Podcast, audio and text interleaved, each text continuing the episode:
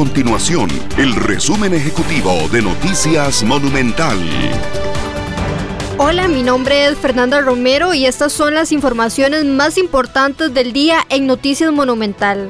Preste mucha atención porque este lunes 17 de enero vence el plazo para pagar los tributos, el impuesto al valor agregado y el impuesto a las casas de lujo. En el caso del IVA corresponde pagarlo el día 15 de cada mes, pero al caer sábado tributación lo trasladó. Por lo tanto, alrededor de 450 mil contribuyentes inscritos deben cumplir con esta obligación tributaria este lunes.